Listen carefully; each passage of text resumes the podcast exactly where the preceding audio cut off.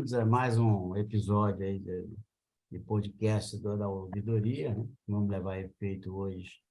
E, e aqui com a Priscila Brandão, que é servidora do nosso regional, lá de, de Niterói, né? Cidade Sorriso, cidade de Araribóia, terra da nossa querida desembargadora Alba, né?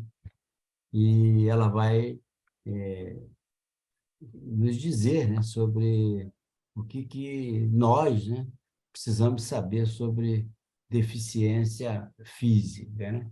A desembargadora Alba, então, vai conduzir.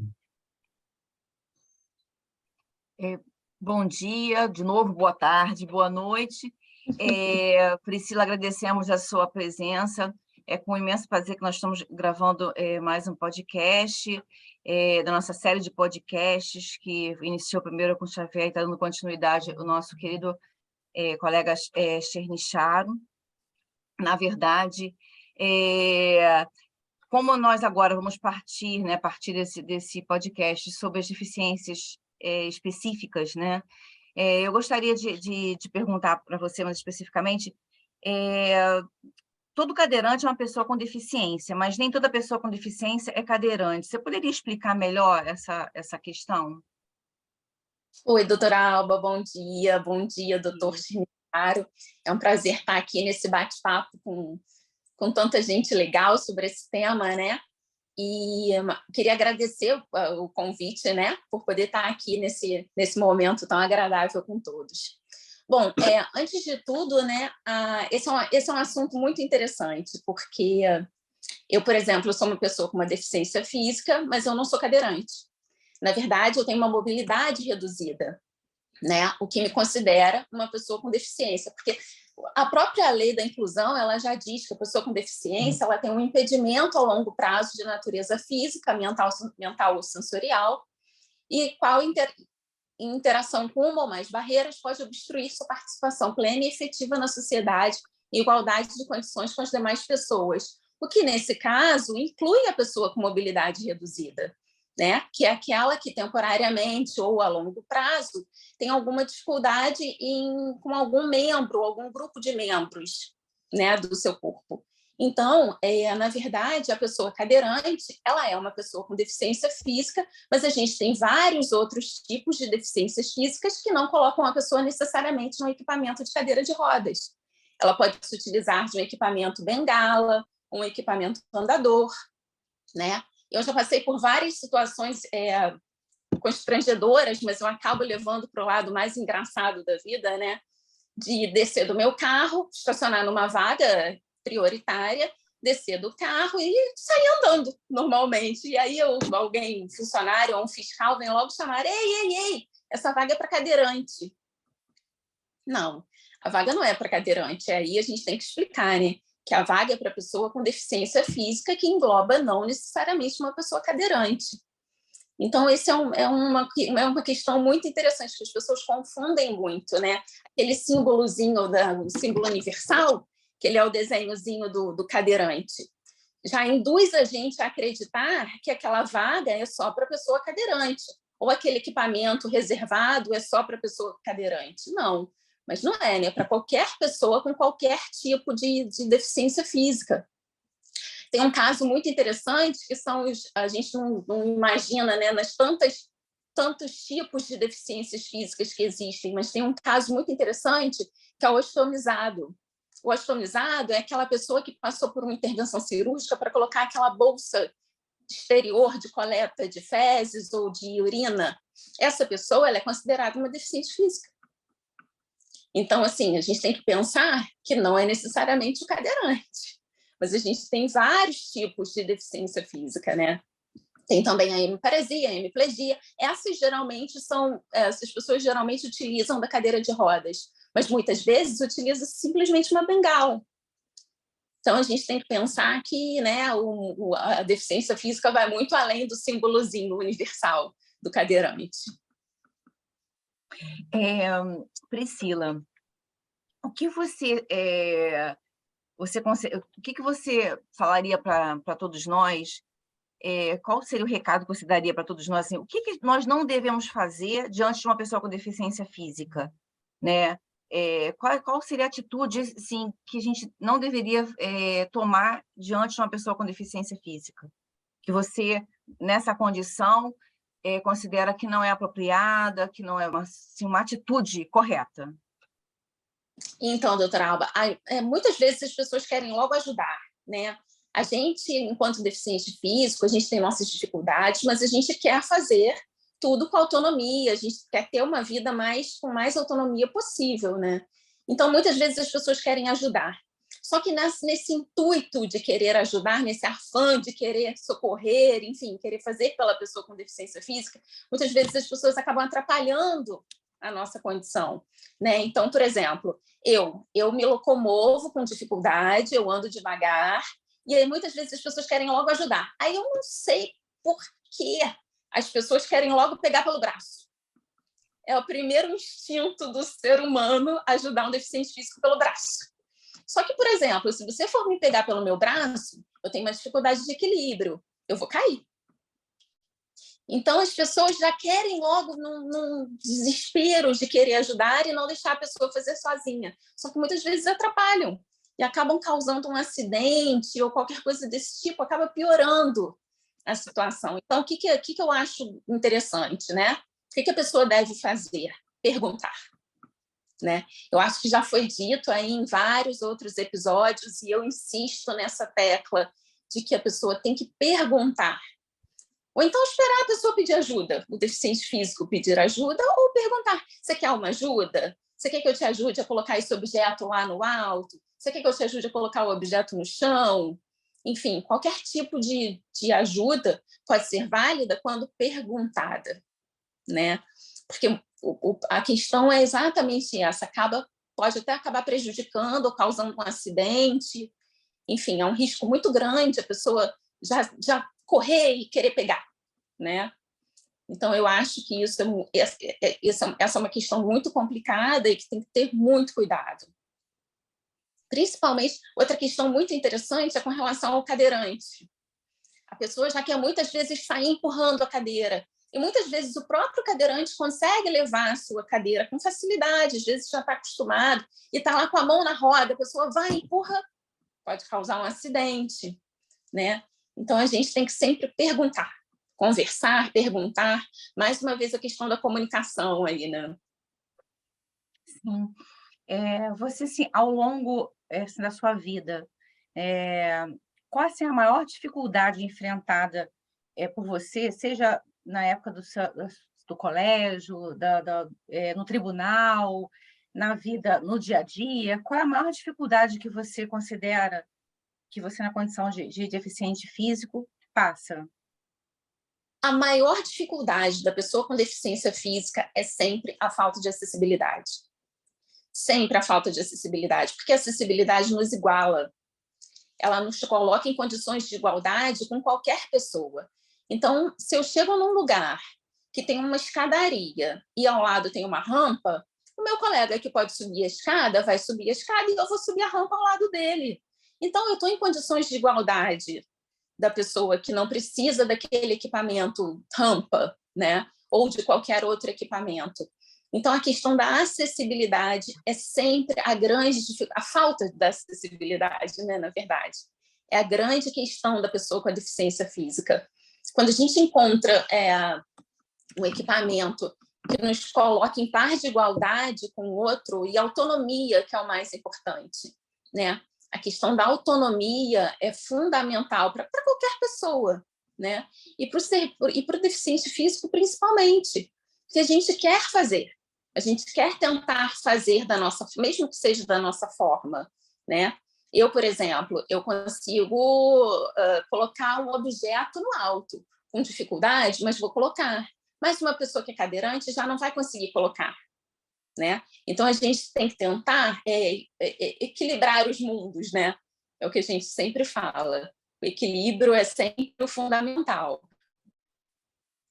No nosso, no nosso tribunal, assim, você, o que, que você vê assim de, de, de grande evolução e o que, que você considera que pode melhorar, né, cada vez mais?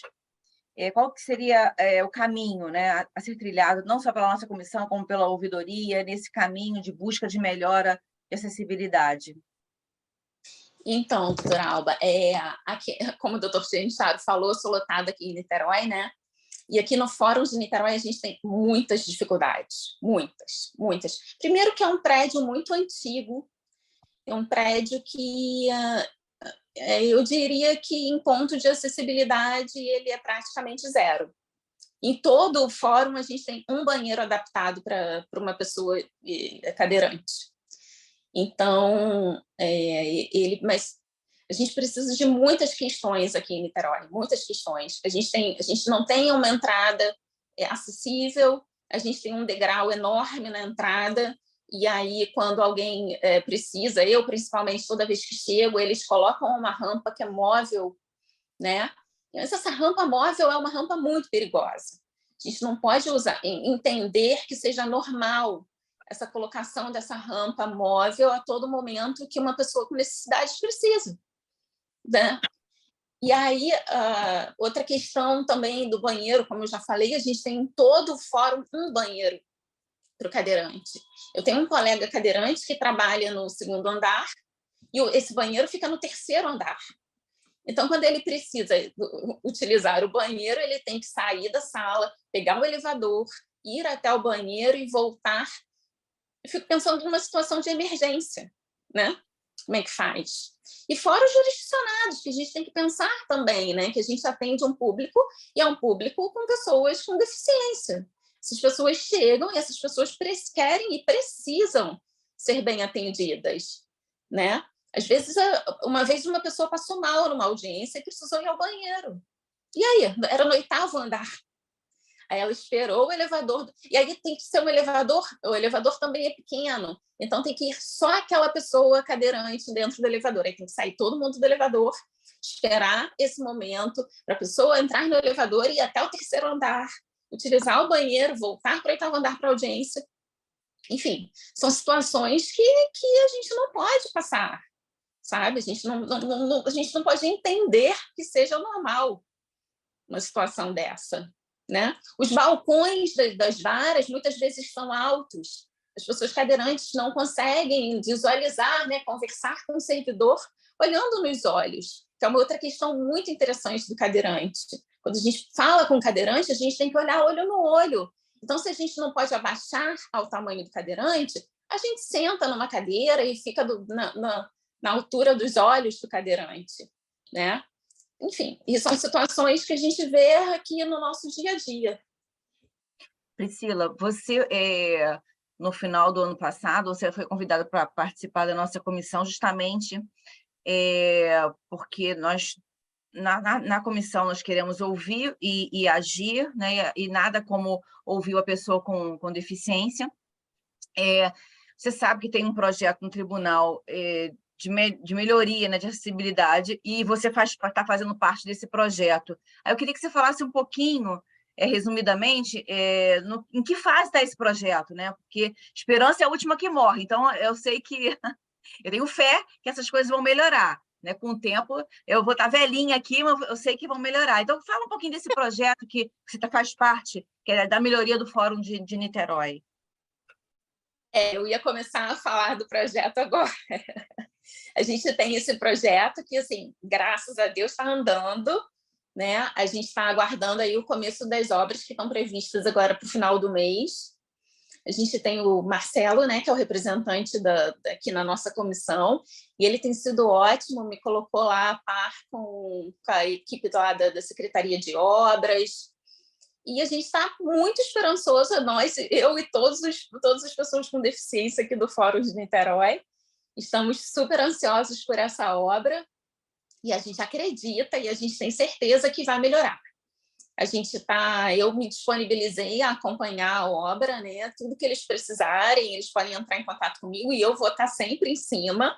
Eu já conversei lá com o pessoal da equipe de obras, já falei, ó, eu vou estar sempre aqui vistoriando, eu estou trabalhando, eu venho aqui de vez em quando, ao prédio de Niterói, eu trabalho em casa um pouco e lá um pouco. Então, como eu estou sempre lá, pelo menos umas duas, três vezes na semana eu estou lá, então eu tô, vou acompanhar essa obra de perto. Eu já falei que eu vou vistoriar tudo, todos os níveis de rampa, todos os banheiros, eu já falei que eu vou todos os balcões de vara, eu quero, tem que, tem que ser na altura, né, na, na altura que diz a legislação e na altura que tem que ser agradável para a pessoa, para a pessoa com deficiência. Mas a gente está muito esperançoso. Eu também, 2023, ano novo, de boas, de boas realizações. E até, é, aproveitando o ensejo, né, é um dos objetivos, é aquela questão de, de é, ouvir o outro, e, e, nós sempre perguntamos o que, que você acha que não devemos fazer, o que devemos fazer. Um dos projetos da Comissão de Acessibilidade é justamente as placas, mas as placas que a gente é, é, vai colo é, colocar ao longo do tribunal, espero que em todos os fóruns, né, para alertar as pessoas de, de, como proceder, justamente porque ninguém nasce sabendo, as pessoas aprendem com o tempo, entendeu? Então, assim, o, o importante é querer aprender e querer contribuir, né? Isso que eu, que eu acho que é o mais importante. Ninguém achar que sabe a verdade de tudo e de que já nasceu sabendo, né? Todos nós estamos em, em, em constante crescimento e aprendizado. Eu vou passar a, a palavra Bom. até para o nosso ouvi, futuro ouvidor, Chernicharo, para ele fazer a pergunta, se ele achar que é conveniente, para ele fazer o encerramento, agradecendo desde já a sua presença, Priscila, como sempre. Obrigada. Priscila, eu acho excelente essa sua é, intervenção, essa sua manifestação, e nós voltamos ao problema de antes. Tudo é uma questão de educação. Educação de quem? Educação daqueles que é, se deparam com essas, com essas situações cotidianas, né? de é, lidar com a pessoa com deficiência, porque a pessoa com deficiência ela existe e ela tem que ser contextualizada na vida como qualquer outra pessoa. Ponto. Então, é, eu acho que ninguém é contra isso. Agora, esses detalhes, né? É, esse detalhamento de como funciona, como deve ser, é importantíssimo. Aí você falou, Priscila, uma coisa interessante: você vai acompanhar a obra, ninguém melhor do que você para acompanhar e dizer como é que deve ser isso. Né? E aí eu, eu, eu entendo o seguinte, que o que, que vocês aí, no teu caso especificamente em Niterói, é, vocês começaram esse processo de é, obras, né, para realização de obras aí como? O que, que vocês fizeram? Vocês alertaram? Vocês reclamaram? Ou como alguém já disse aqui, botaram a alba mesmo, botaram a boca no trombone? O que, que houve? Essa massificação. Na verdade, doutor Chernichário, isso é uma obra geral, né? É uma obra do prédio inteiro, por várias outras questões. E aí a gente, a gente aproveitou o embalo, né? Já é uma questão que a gente já vem reclamando já há muitos anos, há muitos anos realmente. E aí é sempre, é sempre uma questão: ah, mas o prédio não é nosso, o prédio não é do tribunal. Enfim, mas agora o prédio é do tribunal. E aí vai ter essa grande obra, né, que é uma obra de estrutura realmente.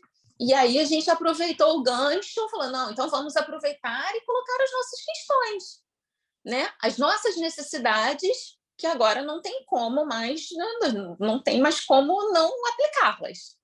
Né? Quer dizer, não, não partiu do próprio tribunal não. isso, né? Foi, vocês não. estão aproveitando o gancho Quer dizer, esse é que é o grande problema. Eu até acredito, doutor Genicharo, que de repente uma coisa ou outra, talvez um banheiro, uma, é. uma, uma questão ou outra, mas a questão das nossas necessidades a fundo, a gente está colocando agora.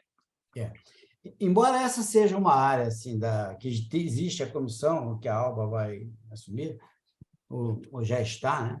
É, eu acredito que a gente vai ter, Alba, aí já concluindo, né, é, que massificar isso dentro do público interno, mas em especial com a direção do tribunal. O presidente César, que vai tomar posse agora, a gente vai tentar, de certa forma, sensibilizá-lo acerca dessas necessidades e ver o que, aonde é possível caminhar. Não é isso, Álvaro? O que, que você acha?